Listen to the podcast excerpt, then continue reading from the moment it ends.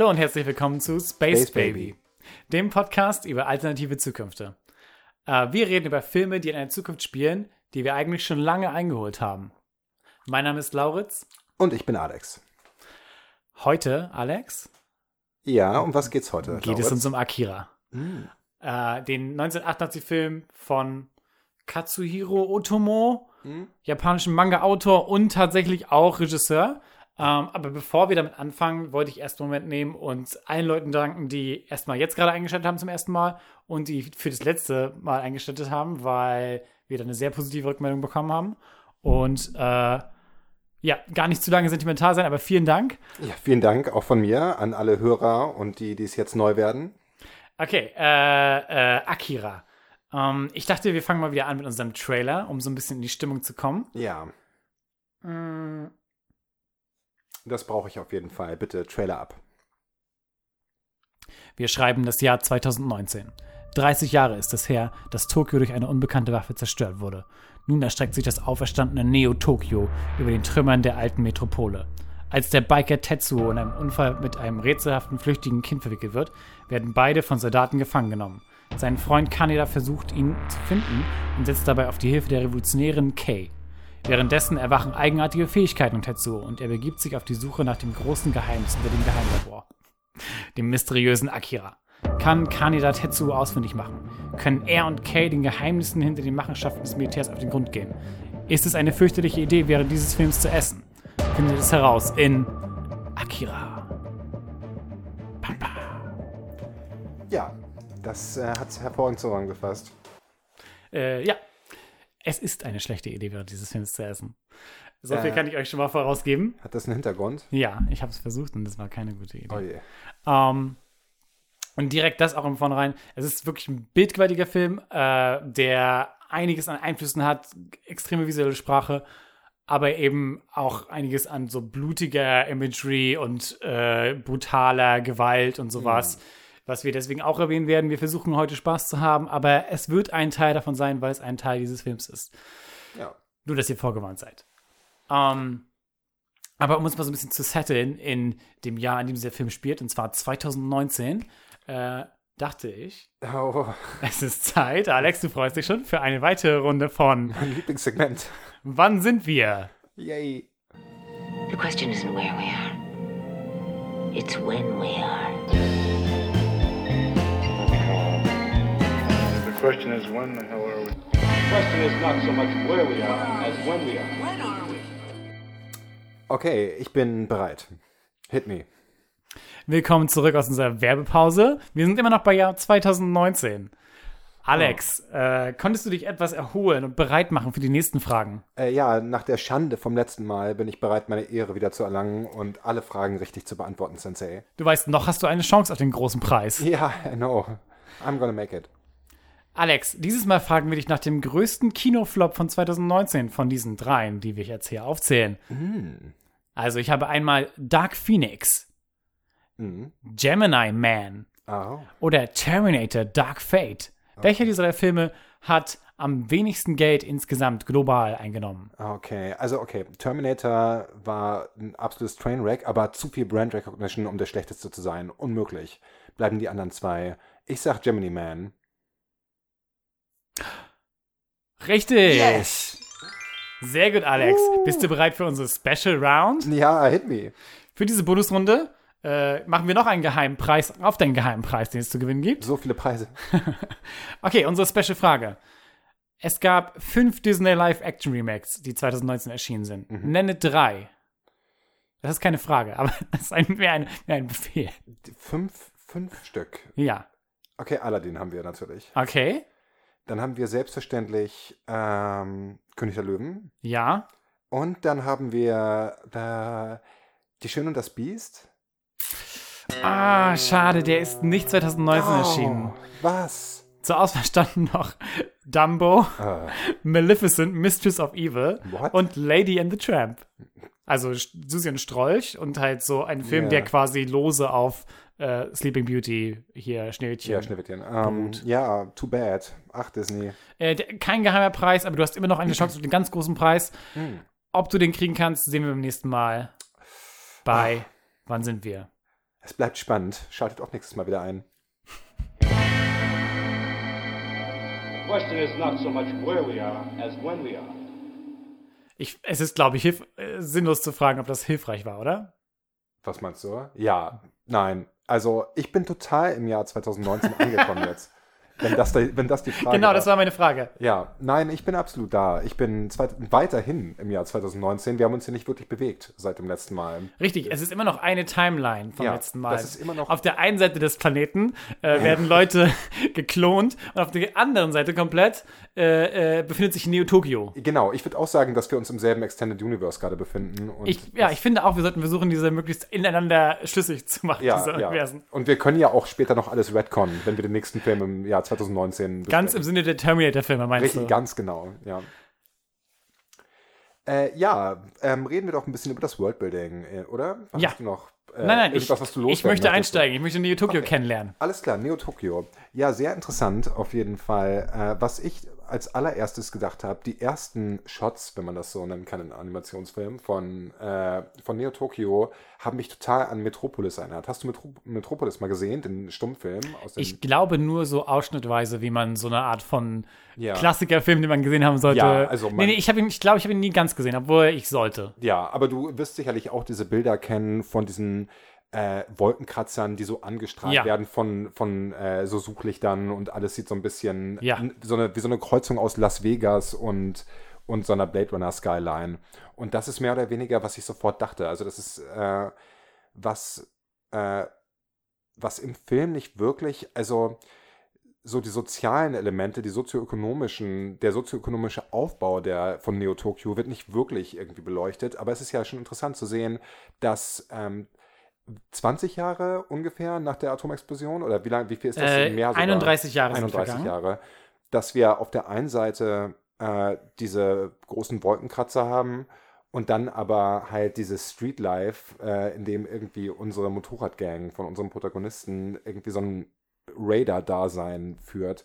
Gleichzeitig gibt es anscheinend noch ein funktionierendes Schulwesen mit öffentlichen Schulen. Funktionierendes Schulwesen? Also zumindest müssen die Leute anwesend da sein, die zu ihrem Leidwesen. Naja, also ob sie das sein müssen. Was wir sehen vom Schulwesen sind so, dass irgendwie äh, alles komplett ruiniert ist, die Leute geschlagen werden, die Schüler. Ja. Und dass ihnen gesagt wird, heute ist eure letzte Chance und äh, gebt euch ja Mühe, da habt ihr Hm. eine Chance, auch irgendwann so äh, in der Fabrik zu arbeiten, glaube ich, wird gesagt. Ist das so? Das okay, ja, das okay. Dann auf jeden Dann haben wir äh, die Schule oder das Bildungswesen ist nicht die einzige Institution, die so ein bisschen faulty ist. Äh, Die Szenen in der auf der Polizeiwache, du erinnerst dich? Ja. Äh, wir, generell scheint Polizeigewalt ein sehr großes Thema zu sein und auch nicht nur Polizeigewalt, sondern generell die rigorose Art, wie das Gesetz durchgesetzt wird, scheinbar von der Polizei.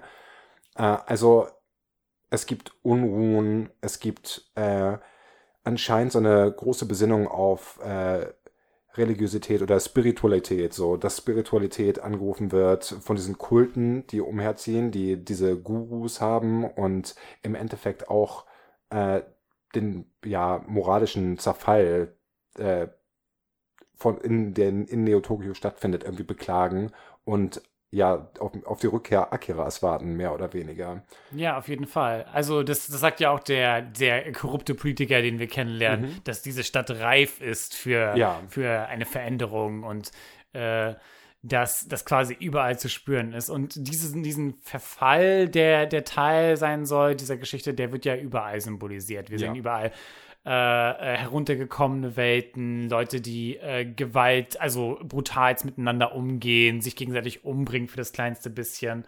Ähm, wir sehen eben diese Proteste, die du schon beschrieben hast, die im Film gesagt wird, es, äh, wird gesagt, dass es wegen massiver Arbeitslosigkeit ist und wegen äh, einer Steuerreform, die, äh, naja, im Film wird viel angedeutet, wie gesagt, mit diesem korrupten Politiker, viel wird angedeutet eben, dass die Systeme, die existieren, halt verfallen, nicht den Leuten helfen, denen sie helfen sollten.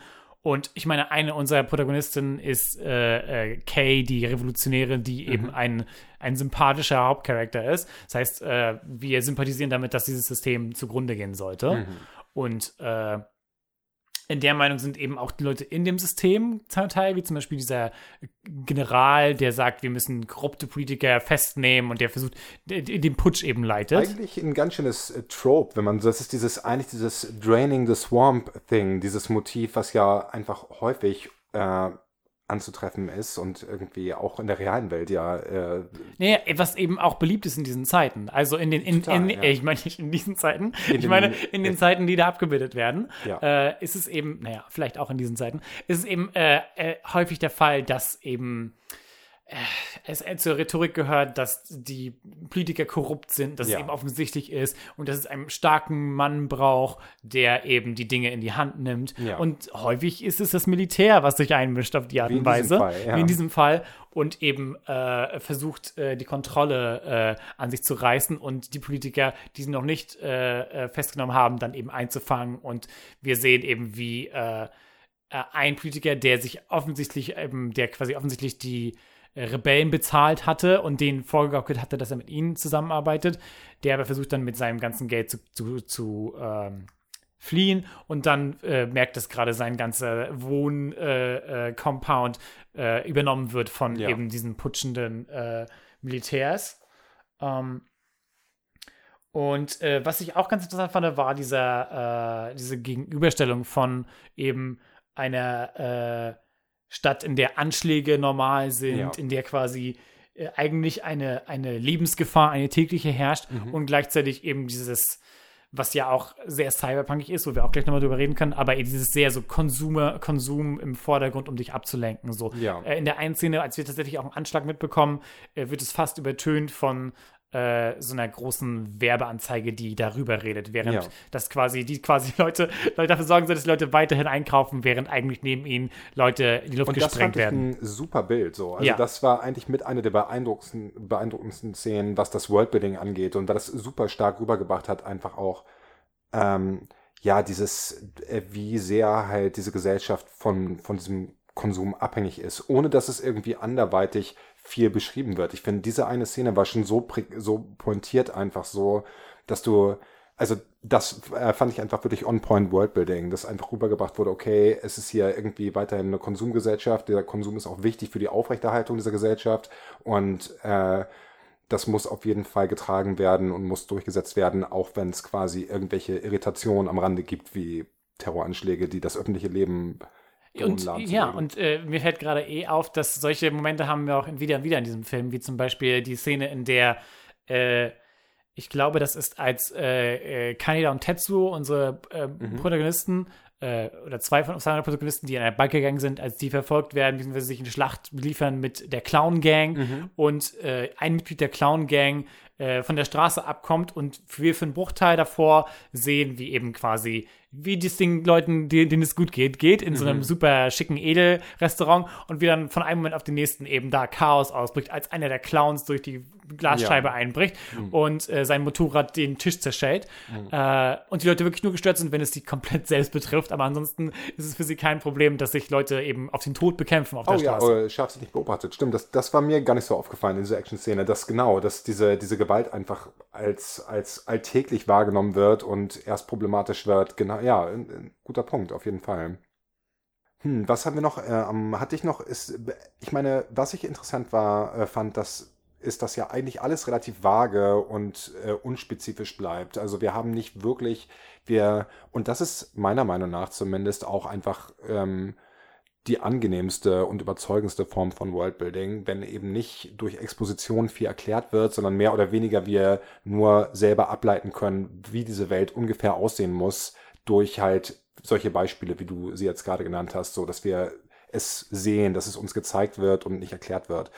Äh, aber im Endeffekt bleibt vieles auch ungeklärt. Also ich finde zum Beispiel, ich meine, im Laufe der Handlung erfährt man ja, was die Atomexplosion ausgelöst hat, äh, die Tokio, das Alt-Tokio zerstört hat.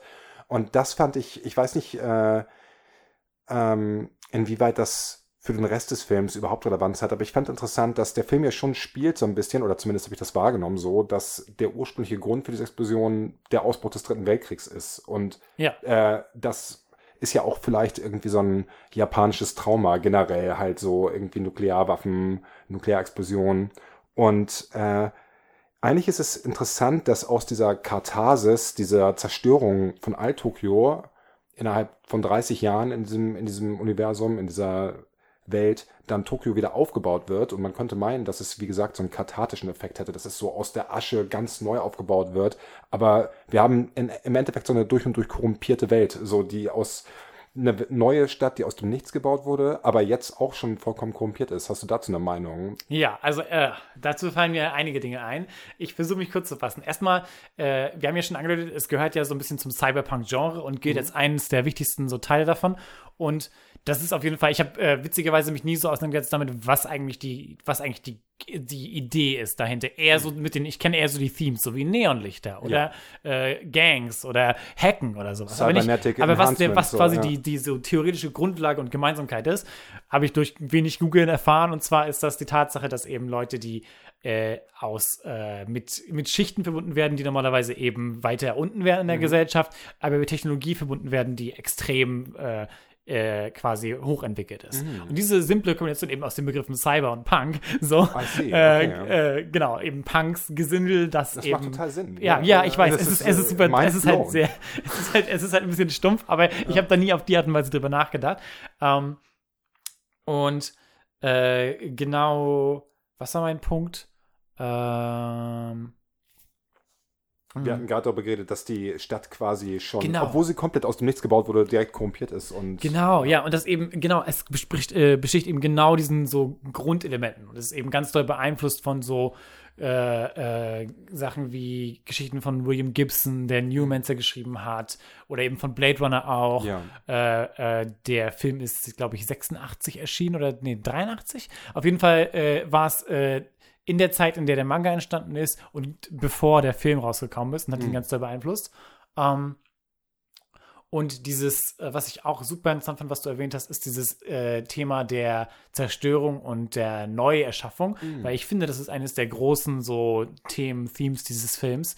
Ähm, und wird auch immer und immer wieder äh, wiederkehren, wenn wir diese Handlung noch weiter thematisieren. Es ist äh, total interessant, es ist ein interessantes Konzept, weil es halt, weil äh, in dem Manga und in dem Film hat sich Otomo die Mühe gegeben, dass quasi das gezeigt wird, dass es offensichtlich was kaputt ist, aber halt das Zerstörung, er hat Zerstörung und diesen Neuanfang, der damit geht, Mhm. nicht unbedingt als was Negatives gesehen. Auch nicht als was Positives, aber halt als einfach einen ex also existenzwichtigen Prozess, als so Oh, okay, also, ja. Prozess so. Und das sehe ich in diesen ganzen so einzelnen Ansätzen davon. Ob Mhm. es jetzt eben, äh, ob es jetzt eben um zum Beispiel Tetsuo geht, Mhm.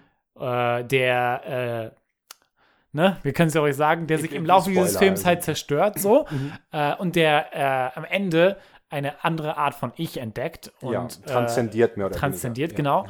Oder ob es eben äh, Neo Tokyo ist, das ja bereits einmal diese Transformation durchgegangen ist und jetzt Ja. Mhm. erneut so weit ist, erneut reif ist, sich auf die Art und Weise zu verändern.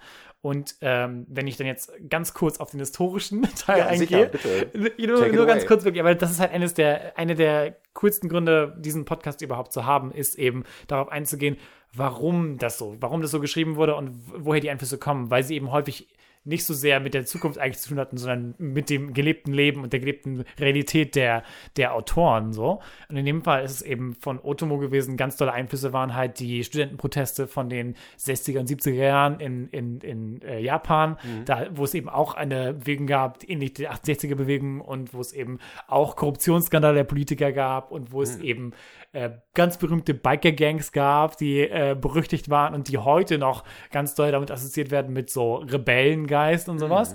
Und ähm, äh, ebenso das Trauma von äh, äh, der atomaren Bombe, äh, den Atombomben, äh, was du auch schon erwähnt hast, und eben auch das Trauma von der selbst angetanen Gewalt, und zwar von den Experimenten, die äh, das japanische Militär In China. hat, in China Ja. begangen hat, ja. Vor allem in China, die Kriegsverbrechen, die sie begangen haben. Äh, das soll einer der wesentlichen Einflüsse gewesen sein für diese Geheimlabore, in denen an Kindern experimentiert Ja. wird. Also in denen quasi die Schwächsten ausgenutzt werden für irgendeine Art von höherer Zweck. Interessant. Deswegen, ich habe mich gefragt, was der Hintergrund sein könnte dafür, dass das alles Kinder, dass diese, äh, diese ähm, Kandidaten für diese psychokinetischen Kräfte, dass das eigentlich alle Kinder sind oder Jugendliche, wie jetzt in Tetsuos Fall. So, und, oh, ja. Es gibt natürlich, also dafür gibt es natürlich äh, Gründe auf, auf mehreren Ebenen. Äh, einmal, ich habe mal was Interessantes gelesen darüber, sorry, ich weiß die Quelle nicht aus dem Kopf, äh, liebe Zuhörer, aber darüber, dass äh, äh, die Idee, warum vor allem in so Shonen-Geschichten, für, für Jungs geschriebene Geschichten, äh, Manga, äh, warum häufig die, die, äh, äh, natürlich sind es häufig dann Jungs, die, die Protagonisten sind, aber warum zum Beispiel Kinder so eine zentrale Rolle einnehmen und dann zum Beispiel keine Eltern haben, ist eben der Gedanke dieser Nachkriegsgeneration gewesen, die Okay. halt das nicht hatte und äh, die dann viel diesen so Steh-auf-Spirit gebraucht hat, so von wegen, wir können das auch so schaffen und wir können es allein schaffen und uns selbst neu definieren. Und ähm, hier hängt das natürlich mit vielen Dingen zusammen, auch damit, dass eben es braucht eben auch Kinder, um diese Art von Geschichte zu erzählen, diese Art von Rebellion, diese Art von ähm, pubertärer Geschichte, die es auch ist, von Tetsuo aus, so dieses halt sich selbst neu definieren wollen, sich gegen ein, äh, gegen jemanden, den man eigentlich als Freund gesehen hat, selbst aufwinden wollen, um sich zu beweisen, dass man was wert ist und nicht quasi diese Minderwertigkeitskomplexe so weiter zu leben, die Tetsuo da offensichtlich lange gehegt hat, so. Ähm, und deswegen hat es, glaube ich, so, so mehrere verschiedene Ebenen, die da aufeinandergegriffen haben, warum das gerade so Kinder sein müssen, die, die, die eben zu den Opfern werden von diesem System und die sowohl dann diese, diese Machtfantasie durchleben und dann später irgendwann was ganz anderes erleben und darüber hinaus wachsen, so über diesen Power-Trip, den Tetsuo ja durchgeht im Laufe dieses Films. Ja. Und äh, aus dem er, würde ich argumentieren, am Ende des Films komplett heraustritt und der dann komplett äh, eine ferne Sache wird. von Ja. Da, das ist auf jeden Fall ein äh, interessanter Aspekt, dass es, äh, was du gerade erwähnt hast, dass es auch diese Coming-of-Age-Aspekte gibt. Ja. So. Und ja auch bei Tetsu, der ja irgendwie, äh, ohne dass er es merkt am Anfang in der Handlung, diese äh, Metamorphose durchmacht, immer mehr und mehr, irgendwie diese körperlichen Veränderungen können ja auch analog zu einfach Kontrollverlust in der Pubertät oder einfach, also das ist Genau, super ja. interessant. So, Ja. äh, ich habe so noch nicht drüber nachgedacht. So, aber ja, auf jeden Fall. Da sind wirklich sehr viele Ebenen, sehr viele Ebenen, äh, die das irgendwie sinnvoll und notwendig machen in der Handlung, dass das sich um Kinder handelt. Äh, ja, das ist super interessant, dieser kleine historische Einblick, den du gegeben hast. Vor allem, wie viel dann auch wirklich einfach von, äh, ja, so, wie viele Top-Häuter abgedeckt sind. So, diese Kriegsverbrechen in China, die ja ähnlich wie so in deutschen KZs, so diese ähm, Experimente, die da durchgeführt wurden und so, das, äh, und das mit den Motorradgangs finde ich auch super interessant, dass das irgendwie ein Ding war in den 60ern in Japan und dann einfach übertragen auf so ein Cyberpunk-Setting wird das einfach, man kann einfach alles in Cyberpunk übertragen und dann wird es auf einmal super cool. So, es ist einfach, Ja, und es ist also, es ist halt, ähm, ich, ich finde, man, man muss es weder als etwas sehen, von wegen, es hat gar nichts mit der Zukunft zu sehen, noch etwas sehen, es hat, also, oder nichts mit der Vergangenheit zu tun. Ich finde, es ist genau das, das, das Spannende ist halt, dass äh, Leute, die auf die Art und Weise über, über die Zukunft schra äh, schreiben, klar ganz tolle Inspiration davon nehmen, was sie gerade fürchten über, für die Gesellschaft, was sie gerade sehen als die schlimmen, so als was ihre Ängste sind, so über die Welt, so korrupte Politik oder Polizeigewalt oder, äh, oder eben eine, eine Jugend, die nur Brutalität kennt, so. Ähm, äh, aber es ist halt eben auch so zyklisch so. Ich glaube, deswegen Ja. ist auch so ein guter, guter Gedanke, den auf so Science Fiction halt zu übertragen. Deswegen ist es auch so beliebt. Diese ganzen, so diese, viele dieser Dinge tauchen ja immer wieder auf in Cyberpunk so, weil ähm, es macht relatable so ein bisschen ja, es macht relatable und es ist halt, es ist halt seit seit 50 Jahren eine Sache, so die Leute Ja. beschäftigt so. Ja, Ähm, und das ist nicht nur dieser Aspekt immer von halt äh, äh, die Frage hinter Technologie, sondern ganz oft ein, einfach auch häufig ein Hinterfragen von der Art und Weise, wie wir miteinander umgehen Ja. und wie äh, das Individuum eben, was es für ein Leben führen kann in der Gesellschaft und so, wie Ja. man halt gegeneinander kämpft. Und äh, wie ja halt auch äh, wir viele, viele Zivilisten in diesem, diesem Film sehen, die Das halt, ist- die halt zum Opfer werden von Gewalten, die komplett außerhalb ihrer Kontrolle liegen. ja, Ähm, ja, interessant. Ähm, was ich noch interessant fand als Aspekt einfach ist äh, vielleicht dieses, diese Idee von psychischen Fähigkeiten, von Psychokinese, wie auch immer man es nennen möchte. Ähm, äh, weil das ja super beeinflusst ist von so äh, erstmal von ähm, so diesen MK-Ultra-Experimenten der Ja. CIA, falls du davon gehört Ja, hast. So, die, äh, also die Idee von psychokinetischen Fähigkeiten, von dass du was mit deinem Kopf machen ma- kannst und das passiert, so was sehen wir denn da alles im Film? Wir sehen so Telekinese, Teleportation, dich unsichtbar machen, all diese Dinge. Äh, die Idee gibt es schon sehr viel länger, Mhm. aber äh, in den äh, äh, 60er, 70er und 80er Jahren wurde dann halt versucht äh, äh, zu beweisen, dass es existiert oder nicht existiert. Mhm. Und äh, ähm, äh, das, die CIA hat da halt gewisse Experimente gemacht und Leuten zum Beispiel, ich glaube, LSD gegeben und dann eben Messungen gemacht und äh, ja, hat da äh, versucht, die Psyche auf die Art und Weise zu beeinflussen, auch durch sowas wie diese, ähm, diese Kammern, in denen deine Sensory Chambers, wo quasi so deine Sinne geschärft werden sollen, dadurch, dass du quasi isoliert wirst. Also auch schlimme Oh, diese, Dinge so. äh, Diese, diese Sensual Deprivation Genau, Chambers, Sleep Deprivation diese, Chambers, genau, okay. ja. Ähm, und äh, all diese Dinge ge- galten dann eben auch als Einfluss, gemeinsam mit dieser Counterculture und dieser Drogenszene für ganz vieles, äh, für ganz viel Science Fiction und ähm, äh, zum Beispiel äh, ist dann eben ja auch ganz viel an ähm, zum Beispiel sowas wie Stephen King Feuerkind, kennst du das? Firestarter? Das ist so eine 80er Jahre geschriebene äh, Story über ein junges Mädchen, die eben so Pyrokinese-Fähigkeiten entwickelt und ihren Vater und beide fliehen auch vor der Regierung und sowas. Also schon ganz doll, schon, schon ganz doll in den 80ern ist es, früh in den 80ern ist halt schon so Teil vom, vom gemeinsamen Bewusstsein. Diese Gerüchte sind scheinbar schon so verbreitet gewesen darüber. Ja. Ähm, und ganz häufig ist es eben auch diese, diese, diese Machtfantasie, die damit ausgelebt wird. Ähm, und das fand ich erstmal äh, äh, ganz, ganz, ganz spannend als Einfluss so. Und vor allem halt auch in dem Zusammenhang, wie es hier auffällt, in, in eben der Wechselwirkung mit äh, äh, Drogen ja auch Mhm. die ja auch ein, ein Teil davon sind, dass wir zumindest, also ähm, ich habe in Vorbereitung, wie ihr jetzt auch schon gehört habt, quasi auch den Manga gelesen. Da nimmt es noch eine größere Rolle ein. Aber hier sehen wir es ja auch schon, dass quasi, ich glaube, Tetsu äh, äh, Tabletten äh, Ja. braucht immer wieder. Äh, diese Pillen schluckt, die ja auch quasi sehr äh, so symbolisch geworden sind für den ganzen Film. Und Aber es auch sind schon, äh, nur kurze Interjection, Mhm. wenn ich das richtig in Erinnerung habe, besorgte dich, sich die bei deren Stammbar, wo die abhängen die ganze Zeit, unterm Tresen. Also es handelt sich wohl schon, es ist nicht, es sind jetzt keine Medikamente in dem Sinne. Nein, nein, nein, es sind, es sind Drogen, Drugs, richtig. so, es ja, sind ja. Drugs und die sind äh, so häufig, dass die alle Drugs nehmen und äh, sind halt, werden ihm dann halt auch weitergegeben, wenn er in der Dings ist, in der, Ja. äh, wenn er festgehalten wird vom Militär. Und ähm, äh, äh, sind dann halt im, im Manga, ist es ein großer Strang, dass er quasi immer wieder diese Pillen braucht Mhm. und dass das eben ausgenutzt wird, um ihn zu kontrollieren letzten Endes. Okay. Also, äh, und äh, das ist eben auch ein ganz häufiger Gedanke, der so in dieser äh, LSD-Szene drin war, dieses quasi die bewusstseinserweiternde Aspekte von Drogen. Genauso wie äh, der Gedanke, der ja auch ganz doll drin war in der ersten Entwicklung von so, ähm, zum Beispiel dem Internet und gewissen so großen Achievements äh, äh, in Silicon Valley, äh, ist eben der Gedanke von dem Bewusstseinserweitern durch eine Mischung aus Drogen und Technologie. Und beides Hand in Hand sollte quasi den, den Raum öffnen und hat letzten Endes dazu geführt, dass viele Leute, die sehr viel Drogen genommen haben und sehr viel, sehr viel irgendwie äh, ihr Bewusstsein versucht haben zu erweitern, äh, mitentwickelt haben, manche von den Sachen, die wir heute die ganze Zeit benutzen.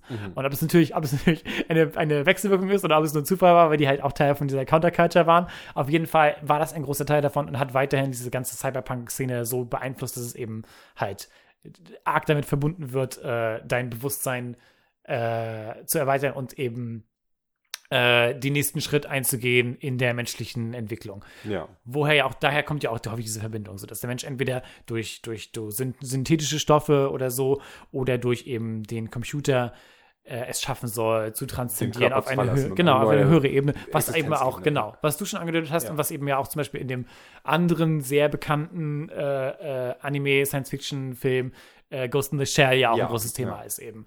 Die menschliche Hülle zu verlieren ist ja, zu verlieren oder zu verbessern ist ja eben eines der großen Themes auch Ja, so den äh, quasi mehr oder weniger die ähm, äh, Beschränkung zurück, also äh, die Beschränkung, die diese Hülle quasi, in der wir existieren, hinter sich zu lassen durch halt eine neue Daseinsform, ist ja im Endeffekt so ein ja, Urcraving von Menschen generell. Da gibt's ja irgendwie, im Endeffekt ist ja unsere gesamte, so auch in Religiosität, so mit äh, dem Tod und dem Afterlife, ist ja nichts anderes quasi, als so mehr oder weniger so eine, ähm, also der Gedanke, dass der Körper nur ein- ja, ein Wessel ist, mehr oder weniger für uns, die und ja, also. Ja, ganz genau. das- Und äh, das ist auch ein guter Stichpunkt. Du hast Mhm. es ja schon ein bisschen so dahin geführt. Religiosität ist ein, Spiritualität ist Ja. ein großes so, großes Element zumindest. Äh, mh, wir erleben ja diese quasi Anbetung von, von Akira, Ja. dem großen Unbekannten, äh, äh, der eben äh, quasi diese, der quasi Neo Tokyo geschaffen hat, der quasi Ja. die Welt so zerstört hat, bis sie neu geworden, so, der sie neu geschaffen hat. Und äh, der eben dann äh, äh, riesige Kults erzeugt hat und der äh, selbst so weit außerhalb ist von dem jetzigen, dass er quasi auch Tetsuo helf, hilft letzten Endes, äh, äh, sein, seine, seine Hülle zu überwinden und Ja. auch etwas Größeres zu werden. Äh, und äh, ich habe dir gegenüber das schon angedeutet, ich habe nachgeguckt, was Akira denn heißt. Ja. In einer ganz kurzen Google-Suche habe erst herausgefunden, dass es äh, äh, mehrdeutig ist, dass es eben äh, sowohl männlicher als auch weiblicher Name sein kann Mhm. und dass Akira ähm, äh, hell oder erleuchtet oder sowas heißt. Oh. Und äh, eines der großen so ikonischen Bilder dieses Films ist ja quasi Tetsuo, der auf diesem Thron, diesem Steinthron, der geschaffen wurde, eigentlich für diese Olympiade, die stattfinden soll. Mhm. Hey, kleiner Shoutout an die Olympiade, die dieses Jahr nicht stattfindet, aber Ja, da haben, deswegen haben wir die Episode so gut getimed, um eine, eine Olympiade zu gedenken, die nicht stattfindet. ähm, äh, genau, der auf diesem, diesem dafür geschaffenen Thron hockt, Mhm. der eben diese, diese, so eine Symbolik hat, die ganz häufig mit Akira verbunden wird, dieses, diese vom Himmel erstrahlend, alles erleuchtenden so Oh. äh, Strahlen, die, so in, die sind in den Stein gemeißelt. Okay. So. Mhm. Und dieser Gedanke, dieses alles einnehmende, erleuchtende Mhm. quasi, was viel zu groß ist, um es zu begreifen für uns, Mhm. äh, wird halt extrem damit verbunden mit Akira ganz häufig. Und äh, so viel kann ich auch sagen, nachdem ich den Manga gelesen habe, äh, dieses Thema ist halt auch ein riesiger Teil davon, dass eben, also äh, Akira existiert als eine Person, ist noch am Leben in dem, in dem Manga eigentlich. Mhm. Die Geschichte geht ein bisschen weiter. Ähm, aber eines der großen Themen ist eben, dass seine, sein, sein, sein Wesen unbegreiflich ist und auch ein bisschen, dass quasi, wenn du die Art von Bewusstsein erreichst, dass das, was das Tetsuo so beneidet Mhm. und das Akira, auf dem Akira ist, dann bist du nicht mehr du selbst. Du bist quasi, die Persönlichkeit geht verloren durch so eine Art von Oh. Erreichen. Und das kann man natürlich werten, wie man möchte. In manchen so äh, Religionen ist es ja auch quasi etwas Angesehenes, dass du quasi so über dein Ego hi- hinaus wächst. Ja, genau. Aber es wird eher als was Negatives auch gezeigt, weil der ursprüngliche kleine Junge, der Akira mal war, genau. Ja. Und also die Wertung, äh, genau, also das ist eben ein bisschen so ein Unterschied zwischen der Wertung von dem, was Tetsuo am Ende dieses Films erlebt und das, was Akira in dem Manga erlebt, dass eben äh, Akira sich so weit weiterentwickelt hat, dass quasi nichts mehr da ist von dem kleinen Jungen, mit dem mal Experimente gemacht wurden. Aber dann ist das ja auch mehr oder weniger so ein, also der Standpunkt äh, der Story im Manga ist dann ja mehr oder weniger so der Places we can go, ohne dass wir einfach uns verlieren. Und genau, Also, ja. okay. Ich glaube, das ist, äh, also da, da ist der Manga vorsichtig und möchte, möchte eben beiden Gedanken Raum lassen, Mhm. sowohl, dass Menschen sich, Menschen sich weiterentwickeln und neu kreieren und eben diese transzendentalistischen Gedanken, Ja. als auch das, wenn du dich in eine bestimmte Richtung weiterentwickelst und wenn du eben dich nur auf Macht oder sowas fokussierst und Ja. nur darauf, dass du dann irgendwann das selbst verlierst. Okay. Und äh, ja, das ist klar. Also, das ist, ist, klingt jetzt alles, unsere, unsere Diskussion hat jetzt einen sehr so spirituellen Punkt angelangt, aber ich glaube, äh, äh, das ist so die, die, die eine der Deutungen, die man da äh, die rausziehen Ja. kann. Ähm, äh, ja, äh, äh, es ist, also, es ist sehr schwer Ja, zu fassen. So. Ja, total. Aber ich meine, das hat mich, äh, ich habe den Film das allererste Mal gesehen, äh, äh, vor relativ kurzem erst und dann nochmal ein Rewatch jetzt in Vorbereitung für diese Folge.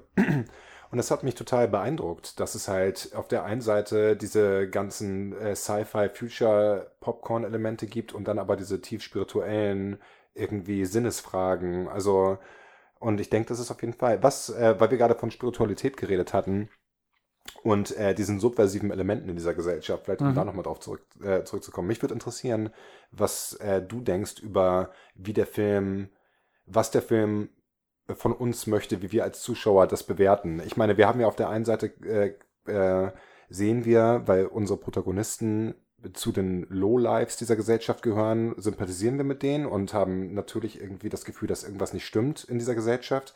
Aber dann äh, wird der Widerstand hauptsächlich irgendwie geführt durch ja diese spirituellen Kulte, die ja irgendwie dieser Charakter des Kultleaders äh, absolut spitze, wenn du dich an die Szene erinnerst, wo Ja. irgendwie bei irgendeiner Unruhe erzählt er irgendwie so, ja, so Akira wird euch schützen, die können euch nichts anhaben und eine, ein Cut später wird er irgendwie von Tränengas oder sowas erwischt und fängt an zu heulen.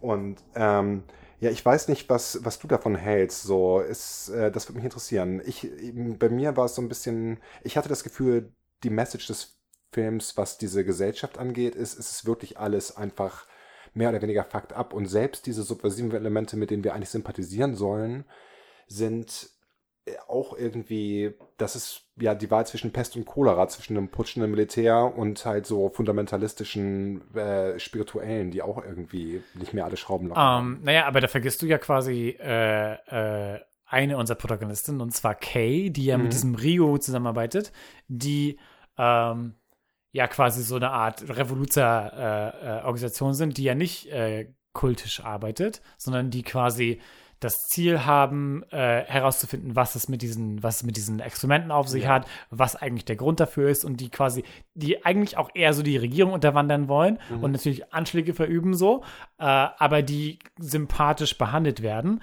Mhm. als quasi in einem kaputten System machen sie etwas, was quasi ein ähm, was äh, Zivilis Zivilisten umbringt und ein brutaler Schritt ist, aber sie werden trotzdem von dem Film behandelt, als dass sie quasi zumindest etwas tun, obwohl quasi, und also, obwohl man da, glaube ich, schon hin, hin und her gerissen sein soll, würde ich sagen, dass die nicht als quasi blinde Fanatiker dargestellt werden, sondern als, als so äh, die Filmidee von Leuten, die in der Rebellion kämpfen gegen Ja. ein, gegen ein äh, ungerechtes System. Ähm, und vor allem, wenn die Alternative eben diese extreme Polizei, Straßengewalt ist Absolut, und, ja. und die Militärs, die, äh, ich glaube, eine, eine Dialogline, die mir da einfällt, ist, dass äh, Militär und Polizei arbeiten zusammen, um, äh, äh, äh, was sagen sie, irgendwie, um, um Widersacher zu sammeln oder sowas. Und das ist so eine derart so Ja, finsterer also die Gedanke. Sprache ist so super dystopisch und äh, Warte mal, ich hab's hier irgendwo. Genau. Polizei und Armee gemeinsam auf der Suche nach Staatsfeinden. Das habe ich halt Das- mir, das ist mir, hat sich sehr eingebrannt in mein Gehirn und hat mich traurig erinnert an heutzutage die Straßenbilder, die man vor allem aus Portland sieht, so. ja, ja. Äh, äh, nicht um unser Podcast jetzt ein bisschen zu daten, aber in Portland geschehen gerade fürchterliche Dinge und Polizei Yes. und äh, so äh, Bundesarmee, äh, Bundespolizei arbeiten gemeinsam zusammen und nehmen Leute, reißen sie in so ungekennzeichnete Vans. ja. Ähm, und äh, das erschafft einfach so ein Bild daraus, was, glaube ich, das ein bisschen diesen, diesen Rebellionsgedanken, auch wenn es halt extrem ist, diese halt äh, so ein Shopping Center in die Luft äh, sprengen, Ja. hilft ja auch ihrer Botschaft nicht und soll, glaube ich, auch als was dargestellt werden, was quasi so von zum Beispiel dann Kaneda gesehen wird und er sagt, was, was tut ihr denn da? Also, Ja. eh klar, Kaneda ist als so egoistischer, selbstsüchtiger Han Solo dieses Films, äh, aber Kaneda soll, glaube ich, auch da als Stimme von Leuten gelten, die nicht so investiert sind da und sagen, hey, so, ich mag, ich mag den ganzen Tag Drogen nehmen und mit Ja. Straßengangs andere Gangs bekämpfen, aber immerhin sprenge ich nicht irgendwelche Leute in die Luft. ja, also er scheint einen moralischen Kompass Es zu scheint haben. schon auch ein- wenn er ja, genau. Ein hedonistischer, äh, um sich selbst kreisender Egozentriker ist, hat Ja, er trotzdem gewisse. Äh, und das finde ich eigentlich auch einen interessanten Aspekt, dass äh, die Frage, die da ja irgendwo gestellt wird, ist, wie ist, wie soll überhaupt ethisch vertretbarer Widerstand gegen irgendwie autoritäre Gesellschaftsformen aussehen, wenn man, also außer durch so Terrorismus, der zwangsläufig immer Unschuldige in Mitleidenschaft zieht, so, da fand ich den Film auch sehr auf eine fast deprimierende Weise pragmatisch, so einfach relativ pragmatische Abbildung, wie das vermutlich aussehen müsste, wenn man irgendwie überhaupt gegen so ein System sich auflehnen wollte. Ja, und wie es Position. halt häufig, also wie es halt trotzdem so zum Scheitern verurteilt ist, Genau, wenn du das ja. machst und wenn du dann eben versuchst irgendwie, wir sehen es ja, dass quasi Ryu, der, äh, der bisschen ältere äh, Ja. Kamerad von, Ja. von Kay, der mit ihr zusammenarbeitet, dann eben von dem Einblütiger, den er geglaubt hat, äh, erschossen wird, der sich dann mit seinem Geld aus dem Staub macht, so, äh, dass halt äh, du gefährdet bist, so ohnehin da drauf zu gehen und ausgenutzt zu werden, ausgespielt zu werden. Äh, und der Film keine, keine friedvolle Lösung präsentiert, weil, weil, wie du schon fast, also gut auf den Punkt gebracht hast, es sieht so aus, als ob diese, diese Welt äh, Fakt ist. verurteilt ist, ja, zum, Ja. zum Scheitern verurteilt ist. Und ähm, als ob es für, für, für friedliche Proteste in dieser Welt des Films Akira spät ist schon, zu ja. spät ist. Mhm, ja. Ja, interessanter. Inter der, was mich auch noch interessieren würde, vielleicht kannst du da aus dem Manga einfach nur, weil mich, weil das der Film nicht so wirklich beantwortet. Akira, äh, das Wissen über Akira, dass der die erste Explosion ausgelöst hat, die Tokio zerstört Ja. hat. Wie ist das überhaupt so Allgemeinwissen? Also äh, das erklärt der Film nicht wirklich, warum, warum sich da irgendwie so eine Art Spiritualität drum gebildet hat und Also im, äh, das sind verschiedene Dinge. Im, im, Ja. im Manga ist es so, dass, dass wir diese, äh, wir haben diese super weit unter der Erde äh, äh, so verschlossenen Bunker, in dem Akira tatsächlich noch ist. Also dieser kleine Junge, der Akira ist. ja. äh, der, es, ist, es ist ein kleiner Junge, an dem experimentiert wurde, der so mächtig geworden ist, dass er quasi Ja, äh, so. bei einer schlechten Laune die Welt zerstören könnte. Oh ja, okay. Ähm, Genau. Und äh, der ist da immer noch eingeschlossen. Im, Im Film aber ist quasi der Gedanke ja, dass er, äh, dass das auch alles so war, aber dann ist er quasi ja äh, hochgegangen und danach wurde er vom Militär ja auseinandergenommen und seine Einzelteile ja. sind ja da überall Ja. so. Und dann wird er ja quasi am Ende von dem Film Akira wird er ja quasi von seinen anderen so ehemaligen so äh, Mitgefangenen wiederbelebt und äh, nimmt dann quasi Tetsuo mit und geht mit ihm außerhalb. Was auch immer das heißen soll. Ja. Aber im Film, wird gesagt, im Film wird gesagt, ein neues Universum wurde geschaffen und wir sitzen davor. Äh, okay. Ja.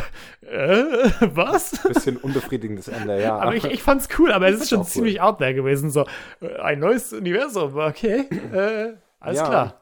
Ja, es hatte so ein bisschen, es war gleichzeitig irgendwie, hat sich angefühlt wie Cop-Out, aber auch irgendwie, es war stimmig so. Also, Ja. Ähm, genau. Und das heißt, äh, Akira sind zwei verschiedene Dinge so ein bisschen. Im Manga ist dadurch das Coole, dass, dass halt Akira, quasi die Story geht um einiges noch weiter. Die, der, der Film ist quasi nur so das erste Drittel oder sowas dieser äh, Manga-Reihe, die dann quasi, die lief über acht Jahre, ist also eine Menge Geschichte so. Äh, und ein ganz großer Teil sind dann eben noch so die politischen Intrigen, der Putschversuch sorgt dafür, dass quasi äh, äh, die Gesellschaft eben in so einen Kriegszustand äh, gerät und dann aber scheitert und dann wird Akira wiederbelebt, wie es auch im Film ja quasi, also wie so- oder, oder er wacht wieder auf und es bildet sich eben ein, so eine Art neue Zivilisation um ihn rum und er wird zum Kaiser ernannt Oh. und das neue Imperium von Akira wird ausgerufen und er wird aber erst zu so, einer, so einer Dingsfigur so, also weil es ja nur ein kleiner Junge ist so, er wird quasi nur so als Vorwand genommen und Tetsuo, oh, oh, yes. Tetsuo herrscht eigentlich. Ähm, Äh, Tetsuo herrscht. Tetsuo herrscht und Leute, die quasi so, halt so Schleimer, die quasi so Ja. Politik ausnutzen. Also jemand, der quasi überall sich hochwinden würde, klingt ja- wird zu einem ja. Anführer. Es ist halt super interessant, was so quasi diese Idee von, von, weil der Film das dann auch nicht als was Gutes darstellt, dass quasi diese neue Art von Zivilisation gebildet ist, weil die ja nur quasi, die ist ja nicht made to last. So, die, ist, die dreht sich nur darum, dass jemand irgendeine Art von psychischen Fähigkeit hat. Ja. Und äh, der Rest des Mangas dreht sich dann auch zum großen Teil darum, dass es, dass es mächtig und unglaublich ist, aber dass es nicht halt dir hilft, um Mhm. Menschen zusammenzubringen oder dir hilft in irgendeiner Form, um irgendwie was zu machen, was eben Leute Bestand verbindet hat und, Bestand hat. ja, genau. Leute berührt. das ist halt nur so ein Terrorregime von jemandem, der besonders gut Leute umbringen kann. Ja. Ähm, nee, das ist schon, das ist äh, äh, äh, sehr interessanter so Gegensatz. Ja. Und äh, äh, das sagt ja auch ein bisschen so. Ich, ich finde, das ist halt natürlich immer das Ding, der, der, der Manga hat sehr viel mehr Zeit, sag ich mal, um diesem Konzept Ja. mehr, mehr Lauf zu geben und äh, hat auch mehr Zeit, um den Charakteren, um den Einzelnen mehr, mehr Platz zu geben, um so verschiedene Aspekte zu machen. Aber ich finde wirklich, dass der Film es größtenteils ganz gut schafft, die Charaktere runterzubrechen auf, auf so ein paar wenige Dinge, die man wissen muss und mit der begrenzt, sehr begrenzten Zeit ganz gut umgeht. Ja, also ich fand auch der Film hat super. Ich kenne den Manga halt nicht, aber äh, die ganzen Rollen haben super funktioniert.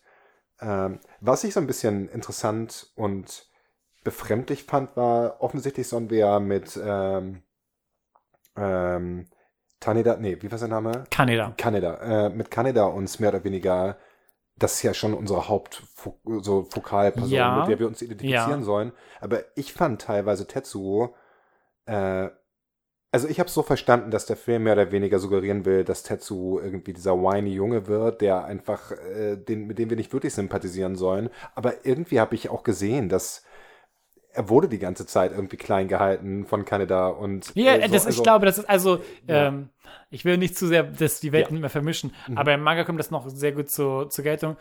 Dass halt, es ist beides der Fall. Ja. Kaneda ist ein Arschloch, der mir den Ton geben will. Und gleichzeitig war er ein Freund für Tetsuo und Mhm. Ja. war für ihn da, was im Film ja auch gezeigt wird. So die einzige Person, die halt äh, zuerst auf ihn zugekommen ist, war Kaneda. So. Ja. Und äh, es kann beides existieren. Und du kannst, beide können von dem überzeugt sein. Kaneda kann glauben, dass er immer ein guter Freund war und trotzdem ein Arschloch sein, der ihn ausnutzt. Mhm. Und der ihn halt sagt, in welcher Richtung er zu bleiben hat. Und das, also Kaneda kann trotzdem jemand sein, der sich halt darstellt. So. Und der äh, versucht, Tetsuo klein zu halten. Mhm.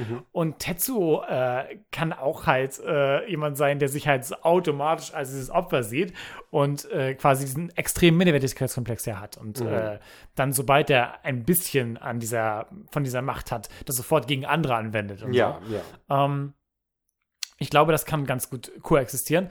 Und äh, naja, Kaneda soll kein sympathischer, durch und durch sympathischer Charakter sein, sondern Ja. eher auch eine Art Anti-Held sein. Ja, äh, äh, Anti-Held ist er absolut. Du hast Ja. den so quasi so einen Han Solo-Charakter und das ist absolut drüber Ja, äh, nur halt, ja. wenn Han Solo noch ein größeres Arschloch wäre. Genau, also, wenn er und Bike fahren würde. Ja. Die Bikes übrigens, ach nee, komm. Weißt du, wo wir jetzt hingehen? Oh, die Tech Corner, es ist Wir Zeit. gehen zu einer Special Cyberpunk Edition Okay. der Tech Corner. Okay, take it away. This is gonna be the best Tech Corner yet. So, herzlich willkommen zur Cyberpunk Edition der Tech Corner. Ähm, die Bikes äh, sind äh, äh, diese super coolen, stromlinienförmigen, äh, äh, roten, äh, von, von Kanada ist es rot, aber quasi so in die Länge gezogenen Bikes, die inspiriert sind von Tron. Nee, Und ich, jetzt wo du sagst, ich wusste, ich äh, wusste, dass sie mir bekannt vorkamen. Es sind die Tron-Bikes. Und was erfahren wir über die? Sie schaffen 12.000 Umdrehungen, haben ein computergesteuertes Anti-Blockiersystem und 200 PS. Das sagt nämlich Tetsuo in seinem ersten bisschen Dialog über dieses Auto, äh, dieses äh, Bike.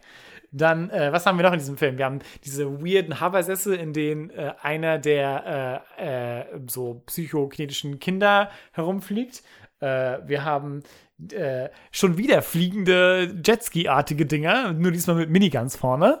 Äh, wir haben äh, Sol, eines der äh, ganz coolen, so kleinen Elemente, diese gigantische äh, Space-Laser-Kanone, Oh, die, ja. die gegen Tetsuo angewandt wird und ihm den Arm wegschießt. Die auch ein größerer Plotpoint ist im Manga und die eben so eine Art Superwaffe ist. Das ist eigentlich die, die in, äh, in diesem Film ja Japan gehört und dann direkt vernichtet wird. So. Ähm, äh, wir haben ja jetzt schon über diese, diese quasi diesen ganzen Aspekt von so psychischen Fähigkeiten geredet. Wir haben zum Beispiel diese super witzigen Darstellungen davon. Du kannst quasi deinen deinen psychischen Wert messen mit so wunderschönen, zauberhaften, äh, so, keine Ahnung, so funkelnden äh, Kreisdarstellungen, die sich dieser, Devices, ja. ich finde es ganz wunderbar, dass dieser, dieser Wissenschaftler nicht nur quasi von seiner Handlung her zeigt, dass er zu sehr davon besessen ist, von dieser Idee, von diesen Fähigkeiten, als auch auf dieses, auf dieses blinkende Licht zu sehr starrt und so darauf nur noch guckt und das als sein, zu seinem Geheimnis wird, was er so dem General irgendwie versucht zu so vertuschen. Ja. Äh, fand ich ein ganz gutes äh, Detail davon. Aber auch schönes, schönes Aufgreifen von diesem Trope von so, oh, sehen Sie sich diese Werte an. So. Das ist einfach Ja. so genau das. Es ist halt eigentlich 100% so. das, was wir auch kritisiert haben bei Die Insel. Oh, seine Werte sind über 3000. Er, er hat den höchsten Midichlorianer-Wert aller Zeiten. Schon wieder. Werden wir das jede Episode erleben? Ich glaube ja, solange es diese, diese Tropes uns präsentiert werden, schon. Aber Und dann haben wir noch diese außer, äh, auch sehr ikonische Waffe, die Kaneda benutzt, und zwar dieses äh, batteriegeladene Lasergewehr, äh, das er quasi dann, mit dem er versucht, Tetsuo noch zu bekämpfen. Äh, was aber, also, es ist eine coole Waffe, aber es hilft ihm auch nicht viel in der ganzen Auseinandersetzung. Ähm, ansonsten mh, riesige Fahrstühle in geheime Labore.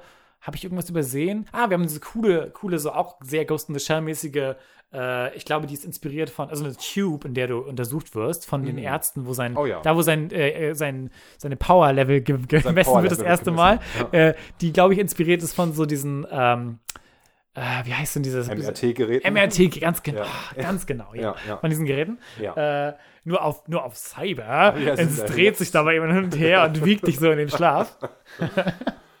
ähm, äh, ich glaube, das war unsere.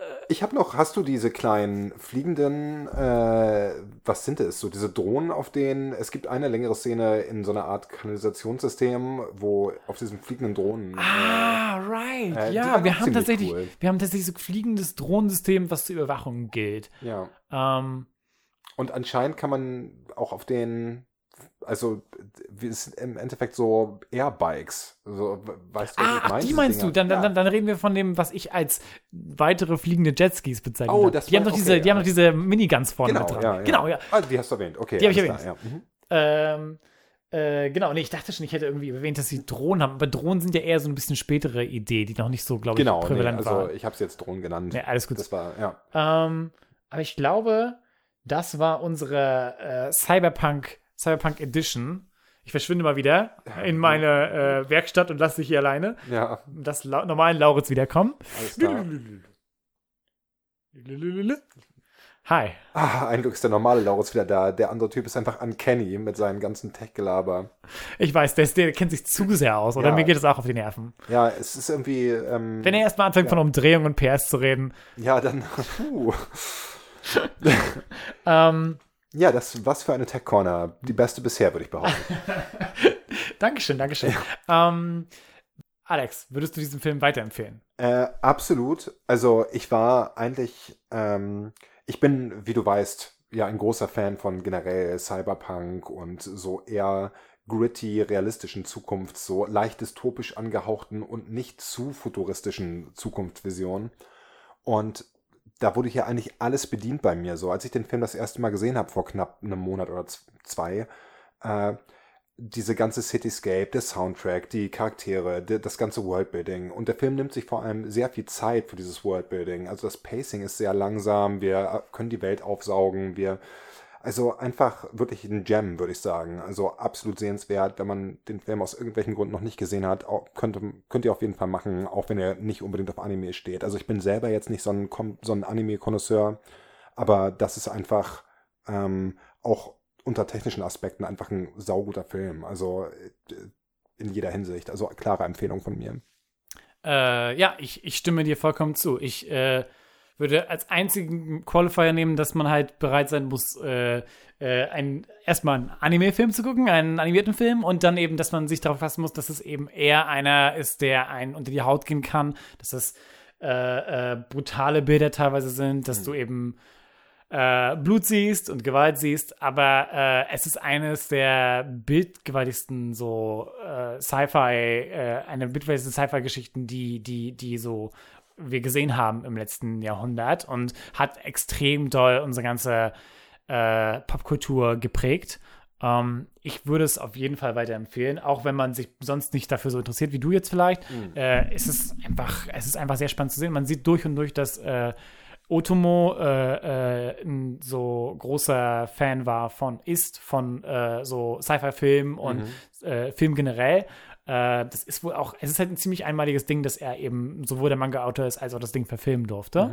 Ähm, er war selber super hart mit sich selbst und mochte wohl, zum, äh, als die erste, der erste Cut vom Film entstanden ist, meint er wohl, es ist ruiniert, weil eben die Produktionsqualität von der ersten Hälfte so viel besser ist als die von der zweiten Hälfte. Und das sehe ich teilweise. Ich sehe, dass die zweite Hälfte etwas äh, mehr gerusht ist und etwas härteres Editing hat und dadurch ein bisschen so ähm, äh, anstrengender sein kann, also als Erfahrung, das Pacing ein bisschen durcheinander gerät, aber gleichzeitig ist es immer noch so ein monumentales so Vorhaben gewesen, überhaupt die, das, die Konzepte einer so acht Jahre laufenden Manga-Reihe zusammenzufassen und in einen Film zu bringen. Und das, finde ich, schafft er doch sehr gut. Ähm, und ist ja heute immer noch, also der Film wird heute immer noch besprochen und war, als er rausgekommen ist, wurden, waren Leute, vor allem Studenten, waren, glaube ich, wahnsinnig danach und lief immer und immer wieder. Ähm, deswegen äh, große Empfehlung. Äh, und äh, ja, ich äh, kann auch nur empfehlen, nahelegen, dass man äh, in den Manga reinguckt, wenn man dafür offen ist. Der ist sehr zugänglich und der bietet nochmal eine größere Ebene für äh, diese Charaktere und hat noch äh, sehr viel mehr da und äh, hat noch sehr viel mehr Persönlichkeit und sehr viel mehr so Gedankengänge, was, glaube ich, so den, ah, diese ganzen Teil so von politischen Intrigen und von ähm, einfach auch mehr mehr Zeit, um die Charaktere auszubilden. Ja, äh, so viel dazu. Ja, das, Das ist Akira. Akira, everybody. ja, also Akira in a nutshell. Akira in the Shell. ähm, äh, ja, aber das war ein großes Vergnügen. Äh, äh, natürlich ist es ein ganz schönes Vorhaben, jemand, äh, so einen Film sich auszusuchen, der so, der so wichtig ist, der Ja. so beliebt ist. Aber äh, für mich war es ein großer Spaß, äh, den Film mal unter einer anderen so Linse zu gucken. Ich hatte ihn schon häufiger gesehen, aber es macht doch einen Unterschied, ob man den für, für einen Podcast guckt mit einer bestimmten Absicht. Man sieht andere Dinge, man achtet mehr auf bestimmte Aspekte. Und ich glaube, das Gefühl, ich habe ein bisschen so eine andere Wertschätzung dafür gewonnen. Oh, okay. Äh, hast du diese Woche was, was zu empfehlen gibt, dieses Mal? Ich bin weiterhin einfach so busy, dass ich kaum dazu komme, irgendwelche nice Medien zu konsumieren. Und ich habe wieder keinen Plug. Es ist unfassbar. Ich werde auf jeden Fall ähm, ein Versprechen ablegen, was mich vermutlich haunten wird Ja, und was ich bereuen werde, ja, abgelegt ja. zu haben. Nee, nee, okay, mm, einen Moment Ruhe bitte für dein Versprechen. Ich will das auf Tape haben. ich werde äh, nächstes Mal einen unfassbar guten Plug präsentieren. Der, da wirst du wegfliegen, Lauritz. I guarantee it. Und Cut. An der Stelle kann ich das super cutten, dann kann ich das so beim nächsten Mal immer und immer wieder abspielen. Falls du nichts hast, werde ich das drei, vier Mal laufen lassen. Und darüber, darunter so eine Laughing Track, so Can't Laughter. Und äh, äh, ihr alle könnt euch über Alex lustig machen. Ähm, und wir haben es jetzt alle auf Tape, das werde ich nicht rausschneiden. Okay. Ähm, äh, ich habe eine Empfehlung. Äh, und zwar äh, gibt es äh, eine äh, auch animierte Show, auch ein Anime, äh, der heißt äh, Mob Psycho 100. Okay, und ich, ich versuche ihn jetzt dir zu pitchen, der du keinen Anime magst. Also erstmal, es ist super, es ist ein super äh, äh, weirder, spannender so äh, Animationsstil, der quasi mehr so grob ist, so als ob es so ähm, eine grobe Skizze ist von Ja, jemandem. okay. Aber total kreativ umgesetzt, total großartig animiert, total flüssig. Mhm. Und es geht um einen kleinen Jungen, der äh, tatsächlich psychische Fähigkeiten hat Mhm. und für einen äh, äh, Scharlatan arbeitet, der behauptet, psychische Fähigkeiten zu haben und Geister auszutreiben. Und erstmal haben die beiden eine wunderbare Chemie und es geht, äh, äh, wo jetzt quasi Akira mehr dieses Thema von halt Macht, die dich äh, für etwas Größerem ha hat, ist es bei Mob Psycho ein bisschen so das Inverse davon, weil Mobs Problem ist, dass seine Macht ihn isoliert. Er ist unglaublich fähig, aber er äh, hat Schwierigkeiten, Verbindungen aufzubauen zu anderen Menschen und äh, es ist dadurch eher so eine Coming-of-Age-Story und es ist äh, äh, eher eine Geschichte quasi zu lernen, dass eine Macht zu haben oder äh, eine bestimmte Eigenschaft zu haben, ob es jetzt, ob es jetzt eine Fähigkeit ist oder ob du jetzt gut im Sport bist oder sowas. Das ist alles, sollte alles sich nicht so definieren, weil alle Leute haben können irgendwas. Auch diese Superkraft ist nur irgendein Talent. Viel wichtiger ist eben, deine äh, Schwächen anzuerkennen und an dir zu arbeiten und dich zum besseren Mensch zu machen. Und das ist eine super so äh, tolle Mischung aus halt äh, auch halt wunderbar an so Animationen, spannenden Kampfsituationen, aber halt auch größtenteils der Fokus darauf, dass Mob lernen möchte, besserer Mensch zu sein und Verbindungen zu anderen Menschen aufzubauen. Und das Mob seine quasi, das, das zu finden, der Trick dabei ist einfach eben die Freunde, die er hat. So, das klingt jetzt sehr schmalzig, aber es ist eine sehr schön erzählte Story. So. Ja, es klingt auf jeden Fall ähm, wirklich schön so, dass irgendwie der Fokus auf so Introspektion liegt und einfach, ja, klingt gut. Äh, wenn ähm, du mir das jetzt wirklich gepitcht hättest, was du ja jetzt Ja. geprobt Ja. hast quasi, Ja. dann würde ich sagen, okay, ich werde mal reingucken. Vor allem interessiert mich dieser Illustrationsstil, den du, äh, Ja. dass das alles so sketchy ist, aber trotzdem flüssig. Also, Ja. ähm, Ich, ich zeig dir gleich mal einen Trailer, wenn ja, wir hier durch ja, sind. ich bin gespannt. Ja, aber äh, ich dachte auch, das passt ja thematisch ganz gut zu Akira. Ähm, dann vielen Dank fürs Einschalten. Vielen Dank auch von mir. Beim nächsten Mal sehen wir uns in zwei Wochen. Äh, und wir werden euch wieder abstimmen lassen. Äh, ich habe schon zwei Charaktere, zwei Filme im, im Auge, die wir vielleicht nehmen können, aber ich kann mich gerade in diesem Moment noch nicht entscheiden. wir stimmen einfach auf Instagram ab. Äh, vielen Dank fürs Einschalten und see you, Space Baby. See you, Space Baby.